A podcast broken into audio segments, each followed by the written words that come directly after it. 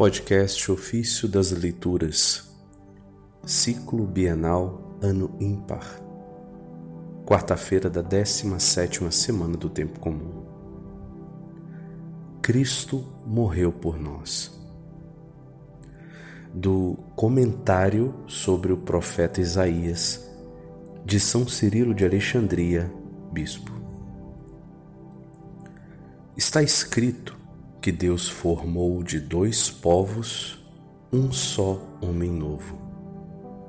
E penso que, dessa maneira, Deus Pai quer fazer justiça para o justo, que serve bem à multidão, perdoando Ele mesmo os pecados dessa.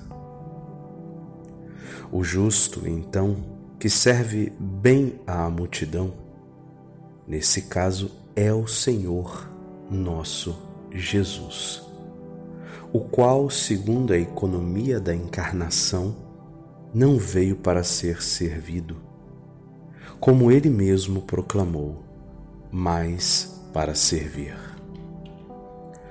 Por isso, São Paulo chama Cristo de ministro. Proclama, na verdade, falando da lei e do Novo Testamento, dizendo: Se o ministério da condenação foi glorioso, muito mais glorioso será o ministério da justiça. Esse trecho está na segunda carta de Coríntios, capítulo 3, versículo 9. É, portanto, o Cristo, justo e irrepreensível, aquele que serve bem às multidões o Verbo de Deus, de fato, tomou a forma de servo, não para socorrer a sua própria natureza, mas para nos oferecer a sua ajuda, para realizar para nós, isto é, aquele ministério por meio do qual somos salvos. Então, ele é justificado quando é cancelada a suspeita de ser malvado e merecedor de morte na cruz.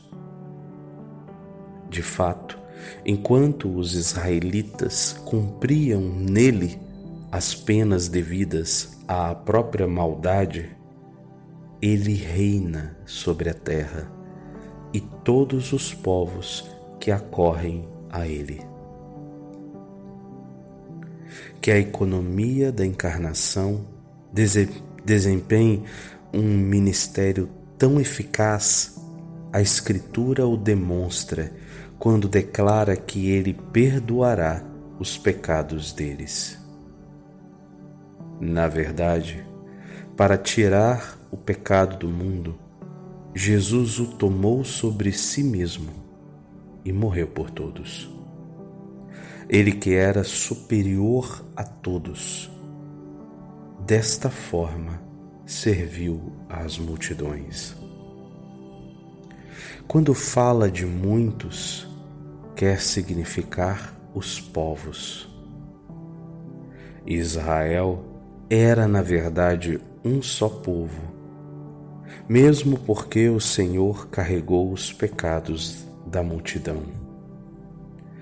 Por isso diz: Eu lhe darei multidões como propriedade, e com os poderosos repartirá o despojo. Despojo.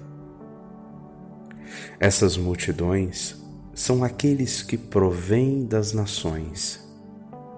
Esses, de fato, eram mais numerosos do que os filhos de Israel. Por poderosos, deves entender os santos apóstolos, ou até simplesmente aqueles que são poderosos em Cristo e dotados de força espiritual. Entre eles, que são vencedores de Satanás, ele repartiu os despojos.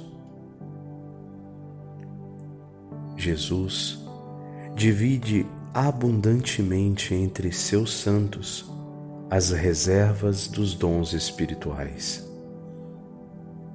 está escrito de fato: a um o Espírito dá a palavra de sabedoria, a outro a palavra de ciência, a outro o dom da profecia, a outro o dom de discernimento dos espíritos, a outro ainda o poder de fazer milagres.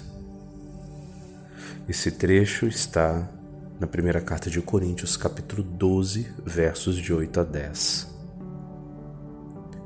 Atribuímos aos santos apóstolos o poder da palavra e afirmamos que todos os povos estavam possuídos por Satanás.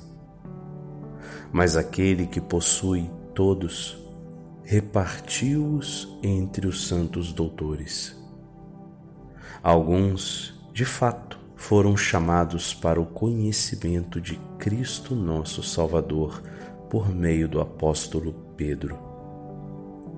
Outros foram conduzidos à luz da verdade através do ensinamento de Paulo ou de um de, dos outros apóstolos.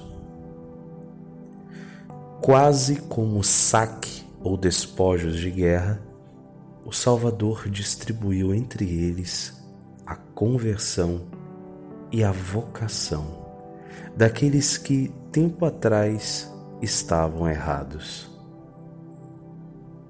Era realmente necessário que todos reconhecessem como Senhor aquele que morreu por todos. E isso afirma Isaías quando escreve: entregou seu pescoço à morte e foi contado entre os pecadores. Ele carregou os pecados de muitos e intercedeu pelos pecadores. Esse trecho está no livro de Isaías, capítulo 53, verso 12.